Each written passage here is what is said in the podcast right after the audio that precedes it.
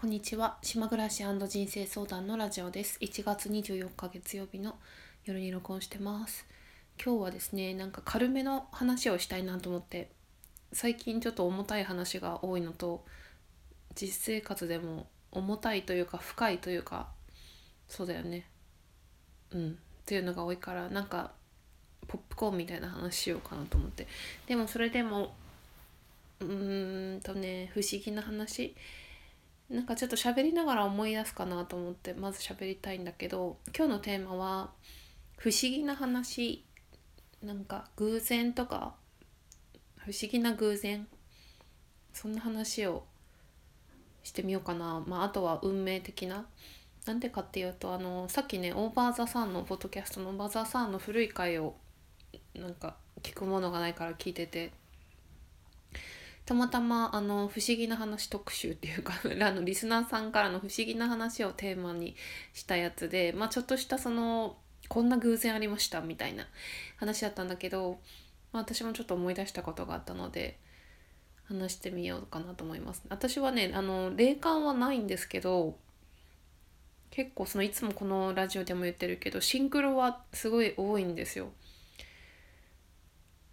シンクロ。うん。シンクロの例え話がね何も出てこないんですけどあまたあったなみたいなあ同じだなみたいなそんなのしょっちゅうあるんですよね。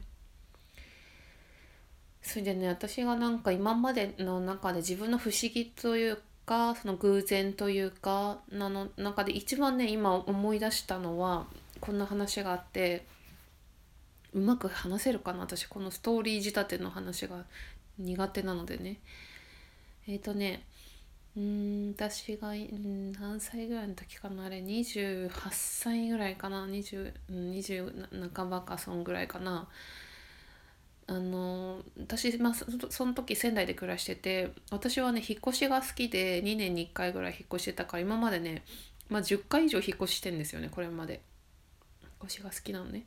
ででその時にうーん。まあ普通にインターネットで多分物件探したと思うんですけど。でまあとある不動産屋の方と、まあ、知り合って担当がね。じゃあちょっと仮名にしますね。仮名で、まあ、佐藤さんっていう名前にしますね。男性なんですけど。で、まあ、佐藤さんっていう人が私の担当になってくれたわけですよ。でまあまあ佐藤さんとやり取りしてて。でなんかあの、ま、別に普通の不動産屋さんなんだけどあまあ、割とおしゃれであの年も近かったし、まあ、素敵な人だったんですよね。それでねあのー、まあなんか友達になりたいタイプっていうかなんかなんか面白そうな人だなと思ってたんだけどなんか佐藤さんがなんか副業で居酒屋を友達とんとオープンしたみたいな話をしてて珍しいじゃないですか 不動産屋でそれは自分の会社じゃないし雇われてる不動産屋の会社の人が居酒屋をオープンしたってさ珍しいと思うんだよねそんな居酒屋って片,、まあ、片手間って言っちゃ言葉悪いけどなかなか大変な 大変だと思うんですよその会社員やりながら居酒屋っていうのは。でまあ2人でやってるって言ってたのよ。でまあ面白い人だなって思ってまあ終わった終わってんでうんとねそれでね そのそのその頃に私が行ってたバーがあって、まあ、仙台のアシルっていうバーがあるんですけど駅前に。でそのそのバーではね結構そのまあお客さんがいつもその一人飲みの人が多いんでうんなんかわりかしそのお客さん同士でこうお話をしたりとかマスター交えてねで仲良くなる時もあるし別に仲良くならなくてもまあ隣の人と喋るとかはまあよくあるんだよ。うん、それで私もそのバーでなんかお客さん同士でなんかイラストのしりとりやってたのちょっと今思い出しちゃったな。イラストしりとりっていうのが好きだったんですよね 昔。今も多分好きだと思う。やる機会がないだけで。あの絵でしりとりを描いていくっていうやつね。だから絵が下手だと何を描いてるか分かんないんですけど。それでさでそこのバーでまあ、初めて会った、まあ、ある日私がその飲み屋で飲んでた時に初めて来た女の子があ来たっていうか初めて会った女の子がいたのねちょうん若い 5, 5歳ぐらい下の女の子がいてでちょっと席が離れてたんで、まあ、最初は喋ってなかったんだけど、まあ、途中で、まあ、お客さん少なくなってきてなんとなくこう話すようになってその場の中でねそのその日ねその日のうちの話ね。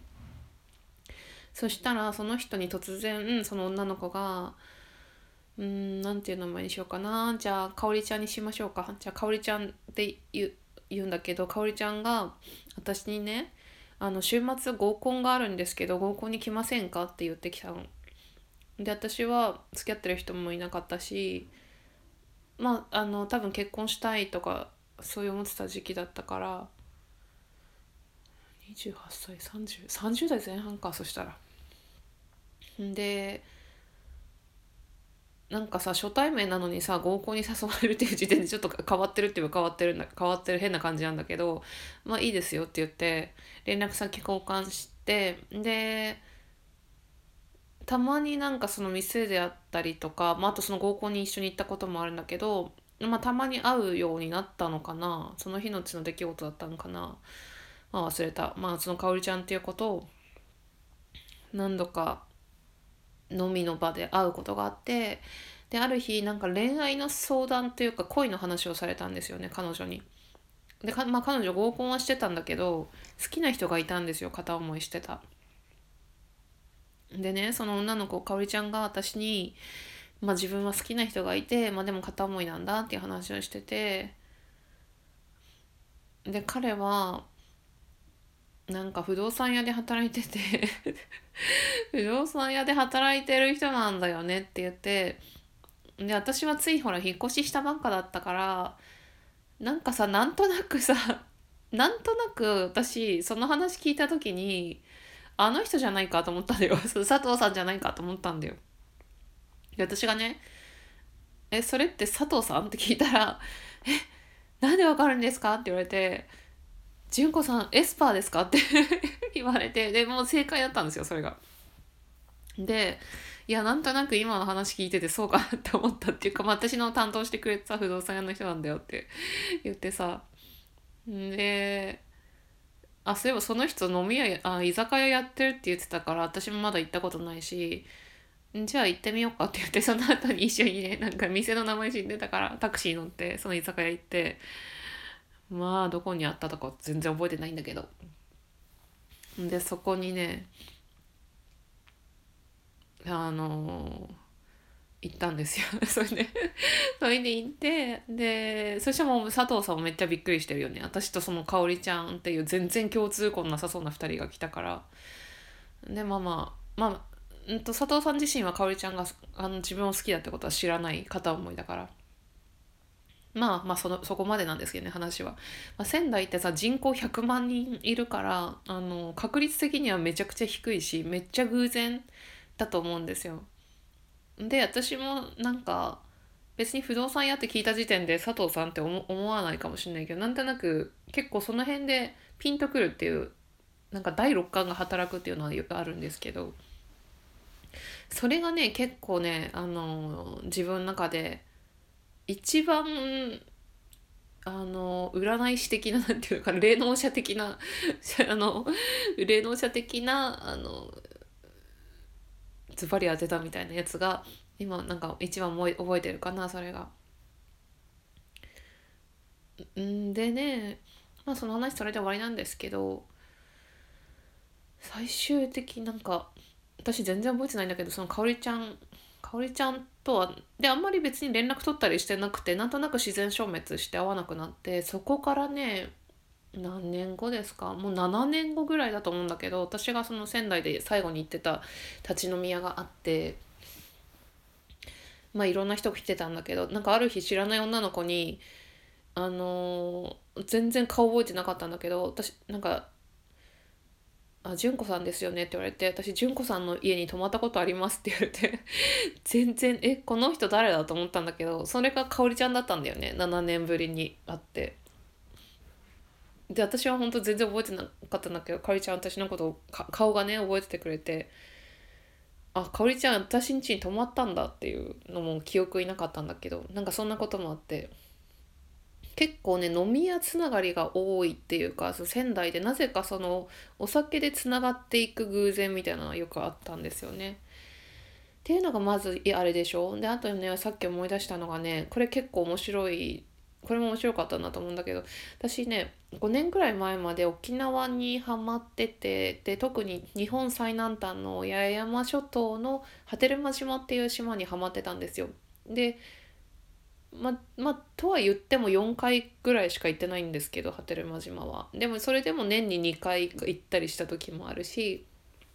めちゃくちゃハマっててで波照間島って、まあ、他の沖縄の離島もそうなんだけどこの島が好きっていうね何て言うのかな島愛みたいなのがそれぞれの人がも持ってる人がいるんだよねその旅人で。で私はこの島が好きみたいなのがあるんですよ。私はだからいくら竹富島とか他の島をのその島が好きな人に勧められても別に遊びに行くけどそれ波照間島以上の感動はないわけだよね。もうだ好きだからもうなんか恋愛に近いっていうかそれね沖縄好きな人はね分かると思うんですけどその感覚が。でね今一回止めて鼻かみました声が出なくなってきてたんで。でねその波照間島って確か人口がね500人ぐらいしかいないちっちゃい島なんですよ。それでで私がね最後に行った時かな波照間島に多分最後に行った時じゃないかな波照間島でさいつも1週間ぐらい滞在するんだけどたまたまその日私がよく行ってた波照間島の居酒屋日本最南端の居酒屋があるんだけどその居酒屋のマスターと一緒にあのすごい自然のねあの自然の中にあるカフェがあってもう本当にテラスみたいなんていうのかなもう自然の中に入ったあの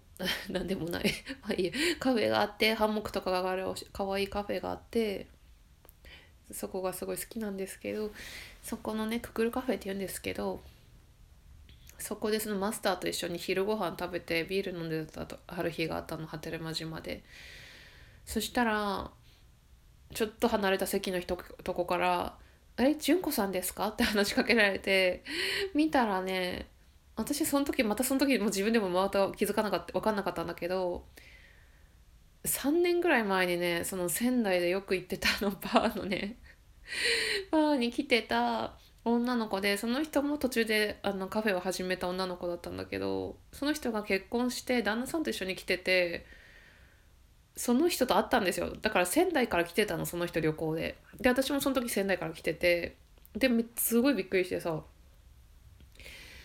だってそうじゃん。だって500人しかいない島でさその仙台の人と会うっていう。旅行って言ってもそんなさ何何千人とか来れないから民宿10軒ぐらいしかないし。ですごい偶然びっくりしたって言ったらでなんかその2日後ぐらいにまた仙台のね立ち飲み屋のお客さんにね会ったんですよね。ただその人はよく波照間島に行ってるの知ってたからでそのゴールデンウィークも行くみたいな話してたからまあ、ゴールデンウィークだったんだけどまあいるか会うかもしんないなと思ってまあ会って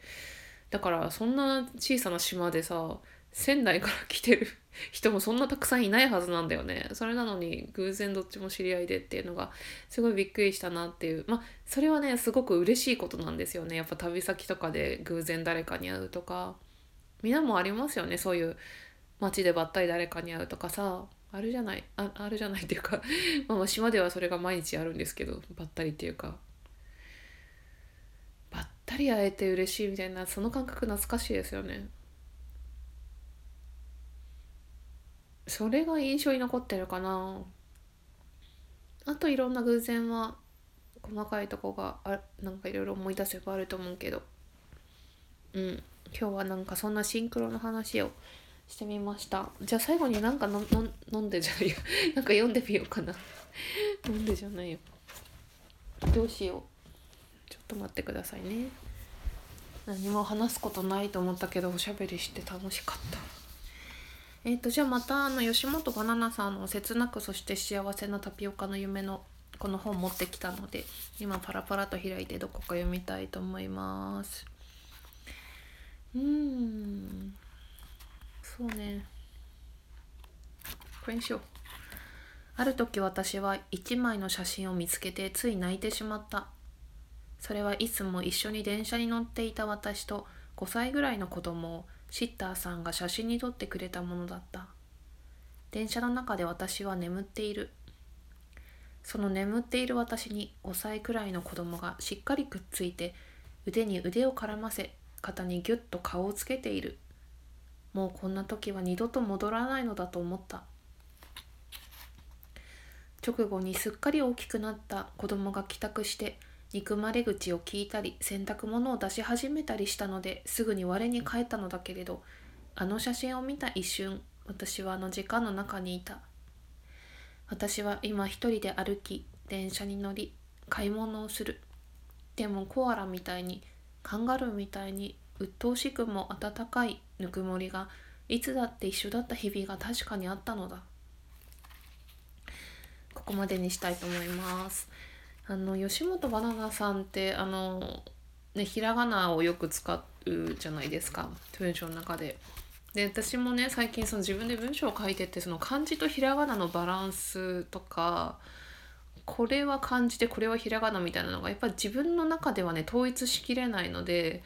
それぞれのあの例えばブログならブログの中でなんかルールを決めるっていうその一つのね、まあ、作品っていうと大げさなんですけど一つのコンテンツの中でそこを統一するっていうのを、まあ、意識はしてるんですけどで吉本バナナさんのそのひらがなの使い方も見てるんですよね。で今これ読んでて思ったんだけどカンガルーみたいに鬱陶しくもっていうその鬱陶しいっていう漢字ってすごく難しいんですけど鬱陶しいっていう漢字をね今これ漢字で書いてて結構それが意外っていうかでもなんかこの鬱陶しいっていうさ憂鬱の鬱ってすごい難しくて書けないでしょ自分で。でもこういうのを漢字で書くっていうのはなんかまたセンスがいいなって思うんですよね。でそういうふうにそういう目線でついつい人の文章を見てるんですけどそういう目線で文章を見てる時に意外とね小説の中ででもそれこが統一されてなかったと統一されてない時もあったりで違う意味でわざと統一してなかったりとかなんだろういろいろあるみたいで こういう私が自分でそのその目線で本を読んでるとね。そこがまたねなんだろう。まあ別に自分で決めればいいんだけどさ面白いなって思ってます。あここは漢字なんだとか人のセリフになるとひらがなになるんだとかそういうなんか見方をしてみたりしてます。さあ終わりにしましょうか。今日何食べましたか？私は納豆ご飯と,、えーと、昨日大根の煮物大根と油揚げとあとはもう早いかもしれないけど菜の花が売ってたんで菜の花を、えーと、お醤油とみりんで煮てまあまあ普段味噌汁しか食べてない。で味噌がなくなっちゃったんでたまたまコンソメスープにして野菜の、